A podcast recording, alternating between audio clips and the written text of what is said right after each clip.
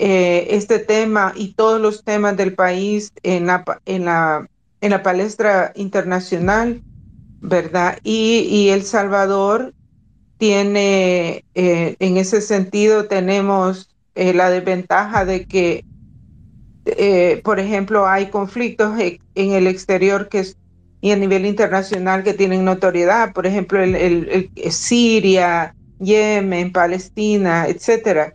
El Salvador, digamos que eh, eh, es un problema bien, eh, pequeño comparado con todas esas problemáticas para que nos hagan caso, ¿verdad? a lo que me quiero referir es que la diáspora necesita organizar una voz estructurada para que seamos tomados en cuenta y en el sentido de llevar al exterior lo que está sucediendo no se puede ignorar. Eh, eh, y em, e, eso, eso más que todo, que, que, el gobierno de Bukele tiene que em, responder y no lo está haciendo y esa es una, una violación a los derechos nuestros, ¿verdad? Ah, y en todas las violaciones que este gobierno está haciendo, eh, que son tantas, e, es necesario que haya una red de solidaridad con El Salvador muy parecida a la que existió en los 80 para ponerle presión vía diplomática a este gobierno.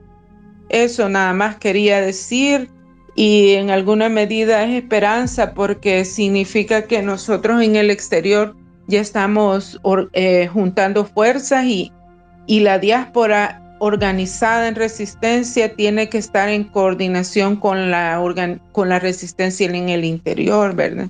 Entonces esto es bueno que nos encontremos aquí, pero que también empecemos a ver cómo nos vamos a organizar para que la denuncia sea efectiva y, y adquiera fuerza.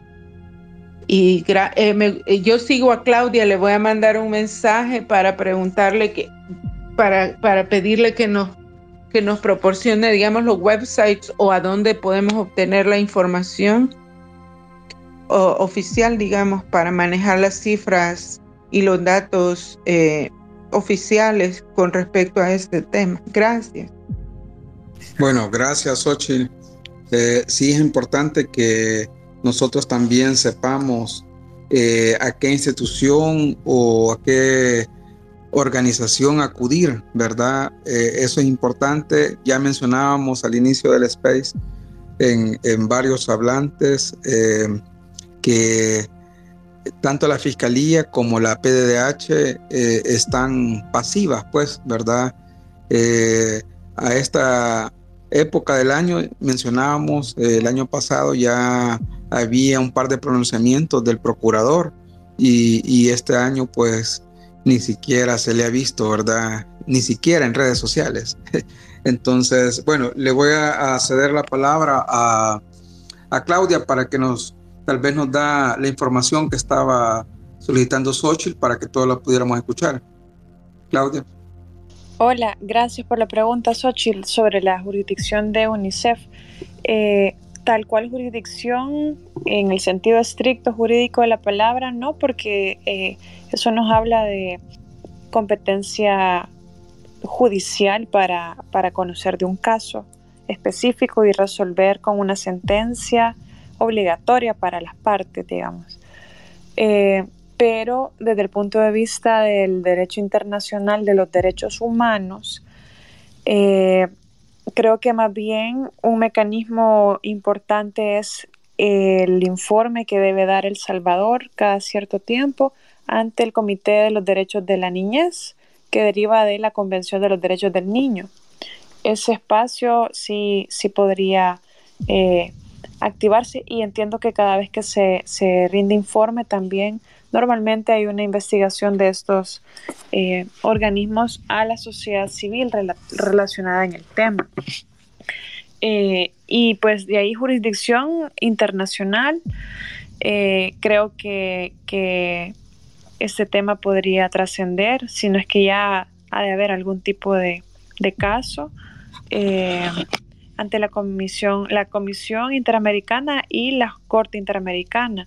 Un caso que fue emblemático hace muchos años fue el de las hermanas eh, Ernestina y Erlinda Serrano también, eh, donde hubo una sentencia condenatoria para El Salvador. Podríamos estudiar ese precedente para ver eh, qué se hizo y definitivamente todos los mecanismos que se puedan activar son importantes especialmente a nivel internacional.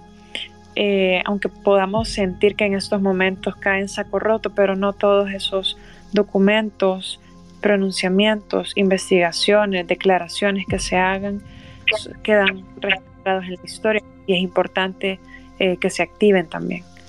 Gracias por la pregunta. Gracias, Claudia.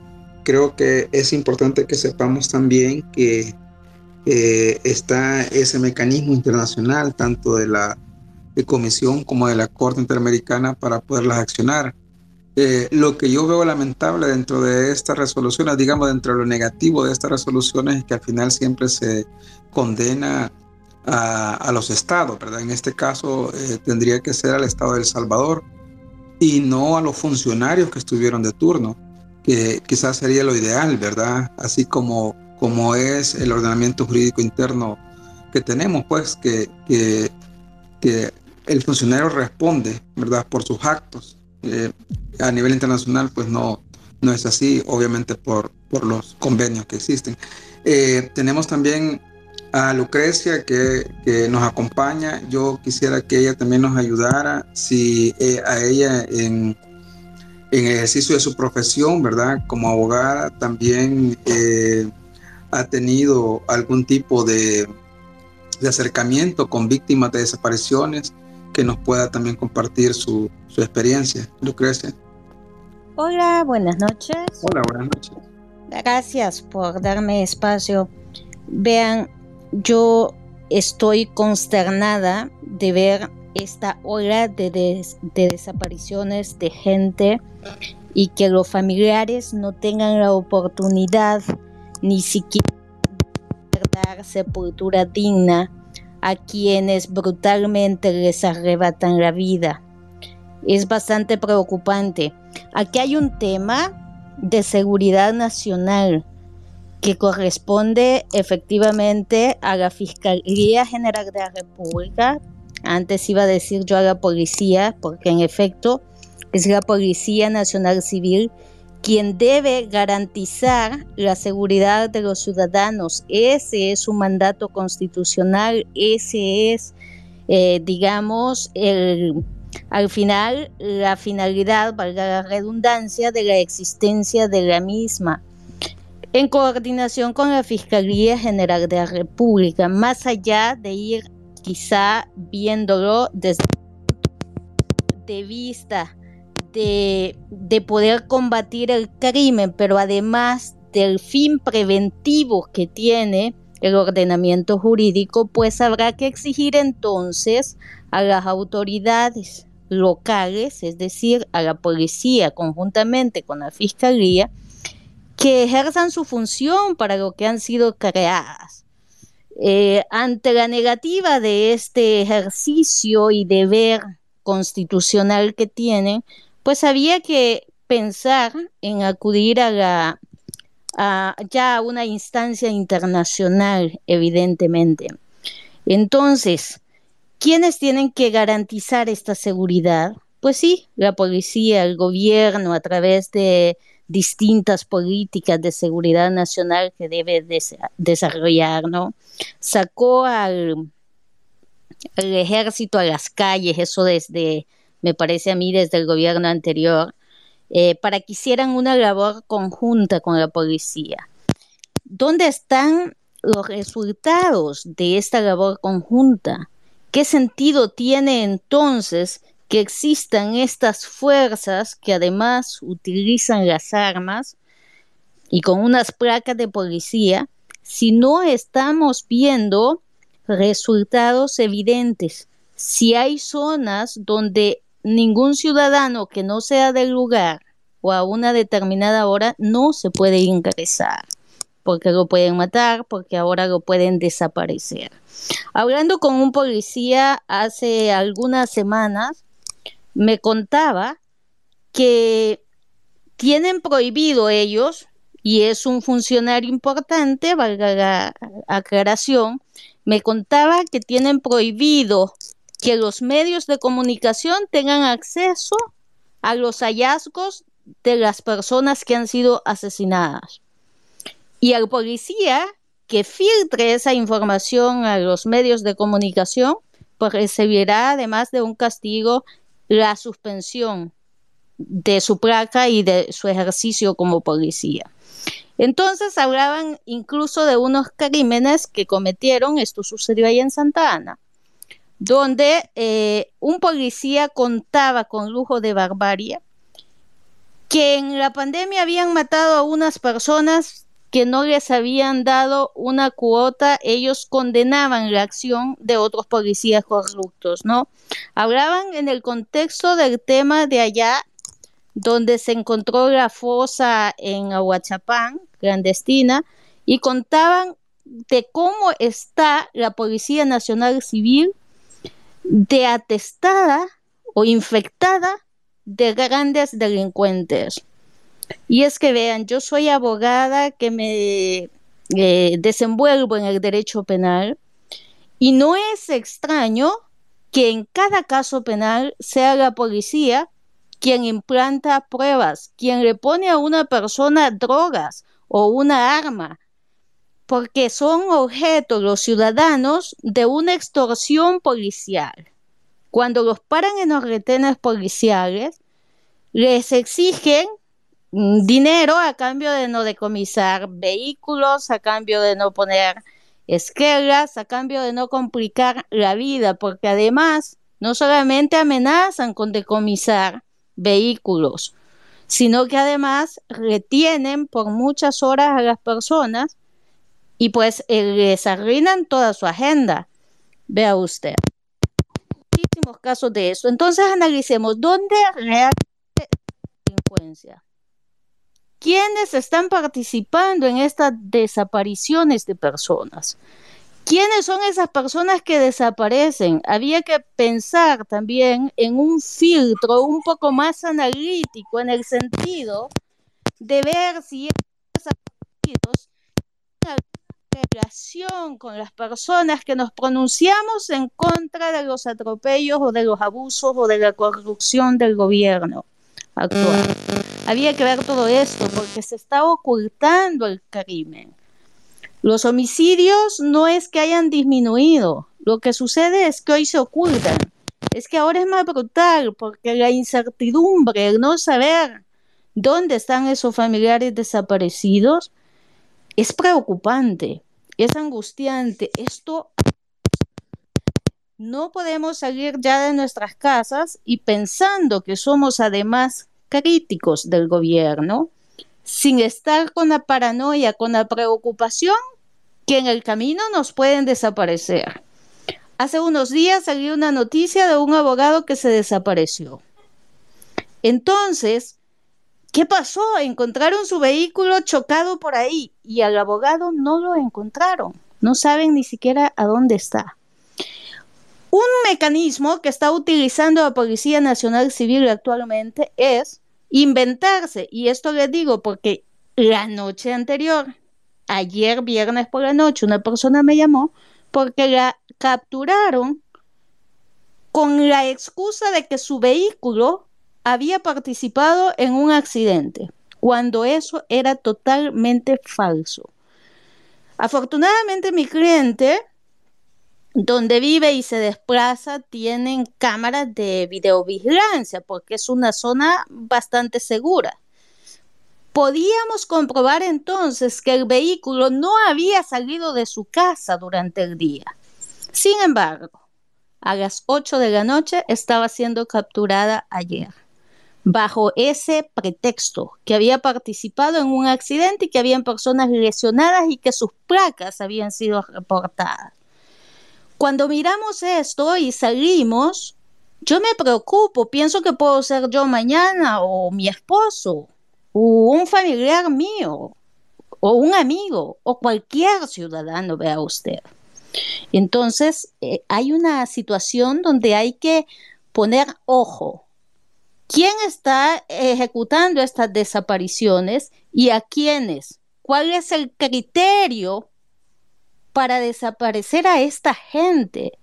Porque sí que está, estamos en una situación muy vulnerable donde la comunidad internacional poco puede hacer, en tanto no se exija que acá las políticas internas de seguridad nacional sean efectivas, en tanto la sociedad salvadoreña, y esto incluye a los mismos seguidores del presidente, y si alguno me está escuchando, que haga conciencia, yo le pregunto, ¿qué haría usted si mañana le desaparecen a su hijo?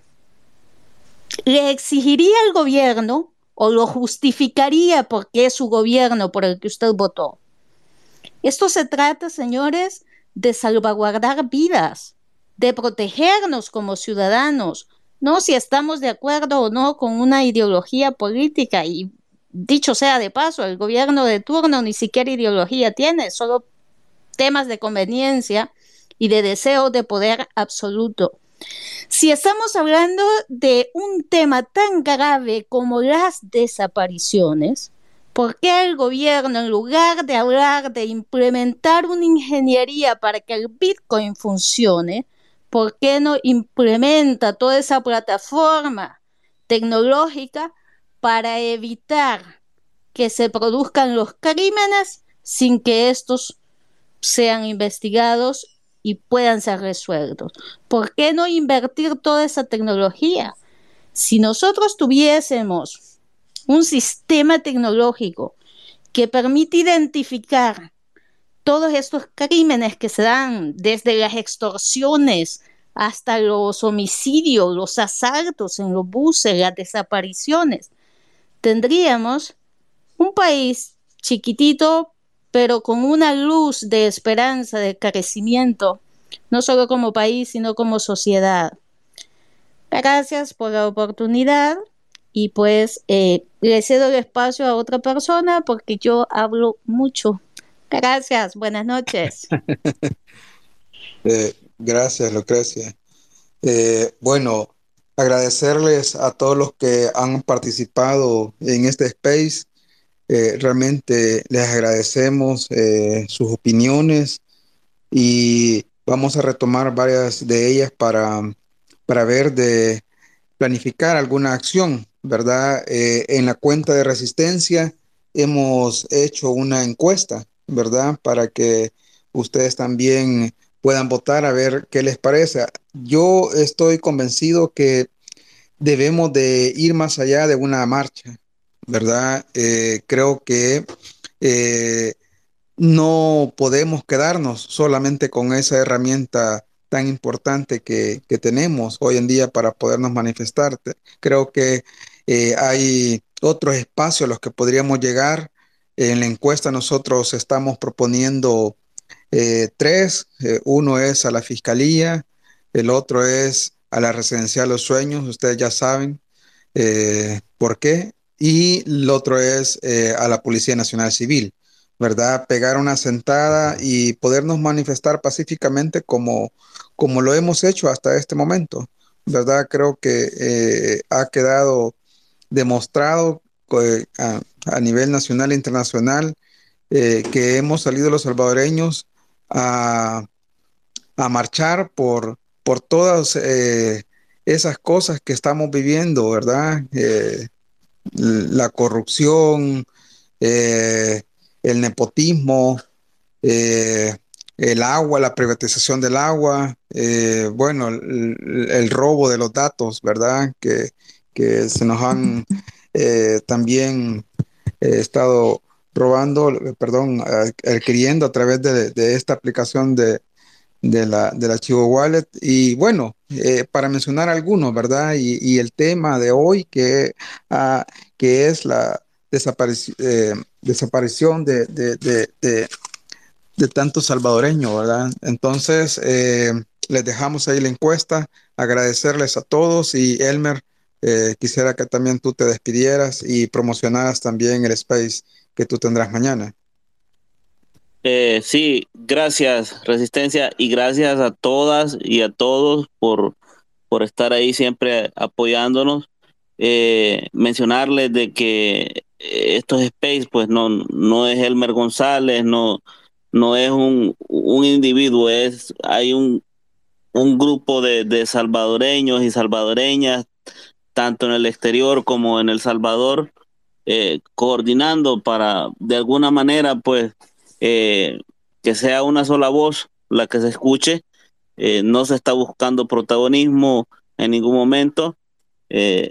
así es que agradecerles nuevamente y, como decía Resistencia, hacerles la invitación para el día de mañana el tema es los salvadoreños en el exterior, que es otro tema también que de alguna manera ha sido o está siendo utilizado tanto como por el gobierno como eh, por otros individuos que quieren algún protagonismo.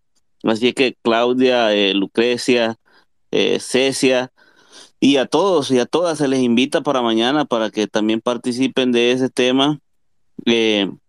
estaremos ahí. Hola, hola. ¿Se escucha? Sí, se escucha perfectamente. Ok, yo creo que ya, ya nos están este, saboteando otra vez. Me gustaría eh, también que Mario se despidiera, eh, al igual que los que tienen ahí micrófono eh, tengan la oportunidad de despedirse. Me gustaría escucharlos a todos, pero ustedes saben que el tiempo es nuestro mayor enemigo. esperamos mañana pues que nos apoyen y participen también adelante. Eh, Mario. Eh, Elmer, antes de que hable Mario, eh, solamente tal vez después de que hable Mario y los demás hablantes que hemos tenido en este espacio, me gustaría que Samuel Ramírez, que se acaba de conectar, también nos pudiera invitar a la actividad que va a ser mañana en la mañana, brevemente, pero al final de, de los compañeros. Gracias. Adelante, Mario. Recuerden que la clave de Mario es bastante larga, así que hay que darle un, par de minutos. Hola. Hoy tenía desbloqueada la pantalla. Sí, solo para avisarles que eh, por el mismo tema de que, pues sí, los spaces no sabemos, suponemos que lo que está ocurriendo es que los están denunciando y por eso llega un momento que los cierran o cuesta, digamos, administrarlos. Eh, los estoy subiendo, entonces nada más terminemos el space en mi cuenta, en mxxw-gamma, eh, ahí les voy a poner el link para que lo descarguen y lo puedan compartir y lo puedan bajar eh, para las personas que no pudieron estar. También eh, los otros spaces que me han pedido que esté ahí como oyente o como hablante, también los trato de guardar y están ahí en mi perfil. Hay una carpeta de Drive, ustedes los pueden descargar todos. Entonces, solo darles ese aviso y gracias igual por haberme invitado y ya saben que para apoyarles en lo que yo pueda, ahí también les echo la mano. Gracias y feliz noche a todos. Gracias, Mario. Gracias, Mario. Eh, Claudia. Bueno, eh, animar a que sigamos teniendo estos espacios como son plazas públicas virtuales, que me encanta participar, agradezco que, me den la palabra también.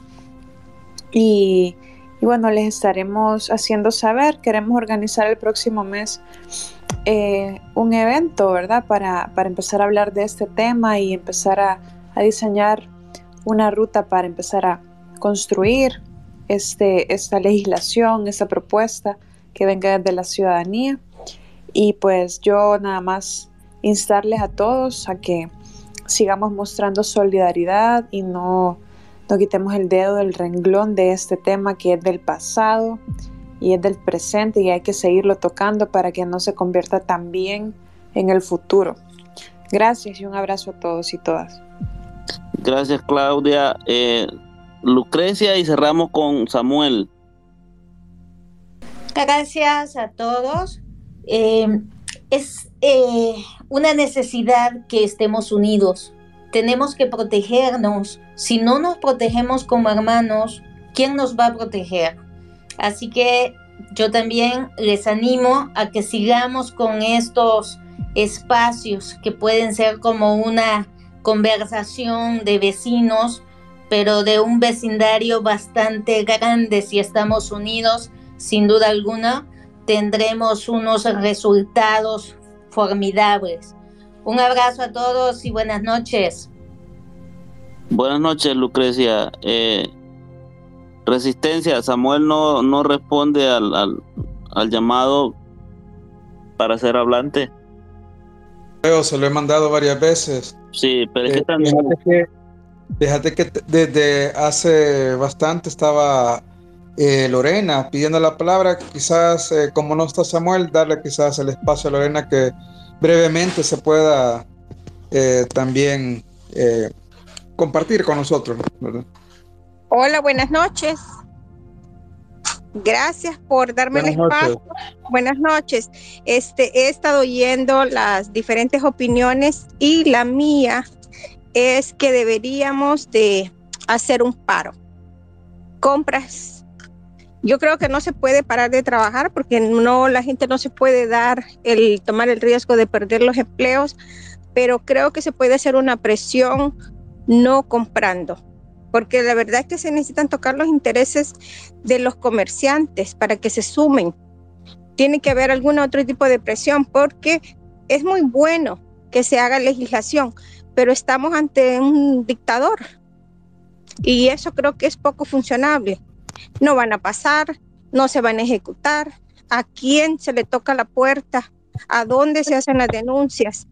Entonces mi sugerencia es que debería de programarse. De acuerdo, como no, Lorena. Gracias, gracias. Gracias. Eh, Samuel, ¿estás por ahí? Sí, afirma, buenas noches. Buenas noches. Eh, no sé si nos puedes platicar sobre la actividad que va a haber mañana. Sí, fíjate que, bueno, en primer lugar, eh, creo que el tema que han, que han puesto ahora es bien importante, que es el tema de los desaparecidos. Yo sí, este, estamos bien atentos a esta situación. Nos preocupa el silencio del gobierno. Eh, para estos temas no hay, no tenemos presidente, no tenemos primera dama. Las familias, pues, solas son las que tienen que, que buscar formas de, expresarse. Y yo creo que nosotros deberíamos de eh, apoyar eh, cómo organizamos una buena acción que se sienta, que se escuche, ¿verdad? Y con respecto a, lo de mañana, pues es una, eh, hay, dos, hay dos actividades, ¿verdad? Nosotros, eh, está la, la, CNTS que va a realizar una, una marcha de las letras de metro hacia la Plaza Morazán, ¿verdad? Ellos van a marchar para conmemorar el Día del Sindicalista que es el 31 y se conmemora también la masacre de, Fenastras.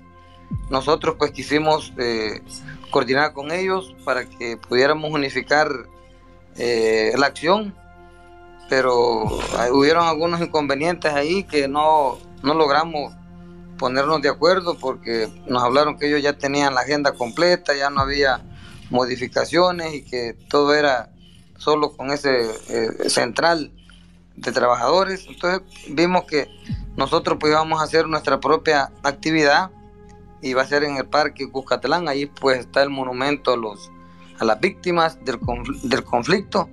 ¿verdad? Creo que es un parque emblemático y nosotros pues vamos a hacer una, una actividad temprano. Estamos convocando a las 8 de la mañana.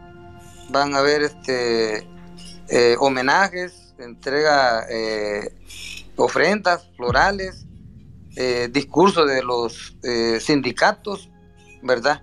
Así es que están invitados.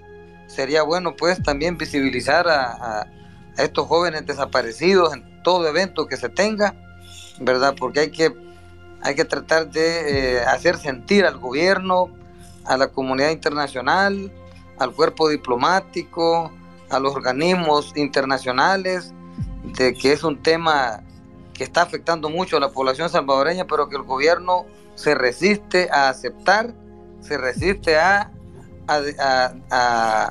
dar una posición pública de apoyo a las víctimas y de, dar respuesta. Entonces lamentamos todo este silencio, esta, eh, desinterés del gobierno, pero nosotros pues hagámoslo sentir desde las redes sociales, pero también desde eh, el territorio, desde, desde la calle. Y mañana pues sería bonito, pero lástima que ya es muy, muy a tiempo, pero yo creo que podemos eh, organizar algo donde se visibilicen, así como en primer lugar, este sector de las víctimas de los desaparecidos. Así que gracias compañeros por este espacio. Hay que darle vida y me gusta ese hashtag, ¿verdad? Que hay que tratar de darle con todo para que se, se, se sienta. Así que gracias y buenas noches. Gracias, Samuel. Elmer. Sí, bueno, cerramos. Gracias a todos y a todas. Los esperamos mañana y el lunes. Eh, estén pendientes ahí de la de la, de la del tweet. Eh, así es que vamos con todo, no hay que desanimarnos y no hay que aflojar.